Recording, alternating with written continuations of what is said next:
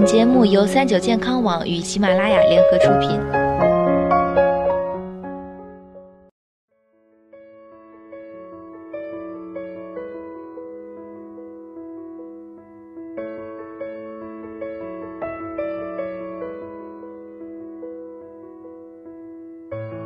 嗨，大家好，欢迎收听今天的健康养生小讲堂，我是主播探探。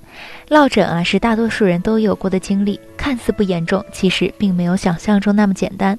它有可能是多种颈椎疾病的先发征兆。专家认为，落枕不难治，但是错误的治疗让小病变大病。近半年里，经常反复发作的落枕让老赵苦恼不已。如今他连坐在电脑旁都显得很是吃力。经过检查呀，发现老赵患上了颈椎病。除了颈部韧带钙化，颈椎管也有狭窄。颈椎病有很多表现，颈部疼痛、活动受影响是其中一个症状。钙化就是韧带变硬，发生病变的韧带常见于颈椎的象韧带。有的颈椎病伴有颈椎管狭窄，压迫颈部脊髓神经系统，严重的将会四肢麻木甚至瘫痪。但好在经常的落枕预先叫醒了疾病意识不强的老赵，及时去看医生，在经过物理康复治疗、药物治疗后基本康复。小玲的头晕有一段时间了，偶尔会有手发麻的症状。因为她经常落枕，所以一直认为是由此产生的不适。自行治疗了近两个月的按摩、拔罐、热敷，全都不见效。她来到骨科就诊后，医生发现她的颈椎第三、四节骨骼错位，这时她才意识到是一次猛烈的运动导致了骨骼的意外受伤。错误的治疗让她的颈椎出现了蜕变性的增生。颈椎蜕变听起来很可怕，其实临床上认为啊，它是一个自然老化的过程。但像小玲这样由于意外伤害所引起的与年龄不相符的蜕变，还是应该加以避免。看似落枕的小病，其实都是颈椎病的显现。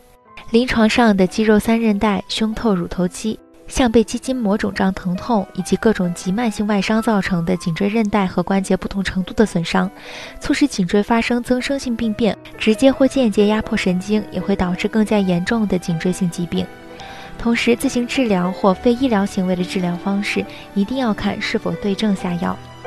由于现在年轻人工作性质的原因，长时间使用电脑或者低头看手机，使颈椎长时间受到压迫，或因为睡觉姿势不当、枕头过高等因素。在身体上最初的表现都可能会从落枕开始，因此落枕也需要对症治疗。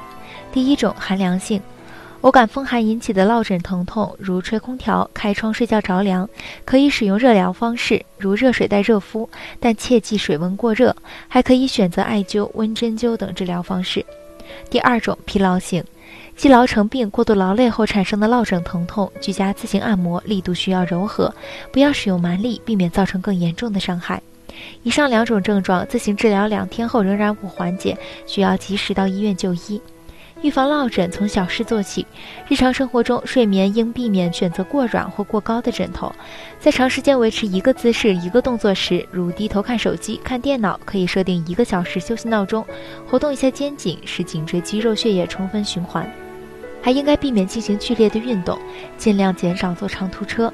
如果无法避免，可选择护颈枕等具有保护性的措施，减少颈椎在行进过程中的冲击力。如果遇到车祸追尾或者坐过山车、蹦极等使颈椎受到剧烈的冲撞和拉扯后，第二天出现落枕症状，很有可能是发生了颈椎错位、骨折等疾病，需要及时就医。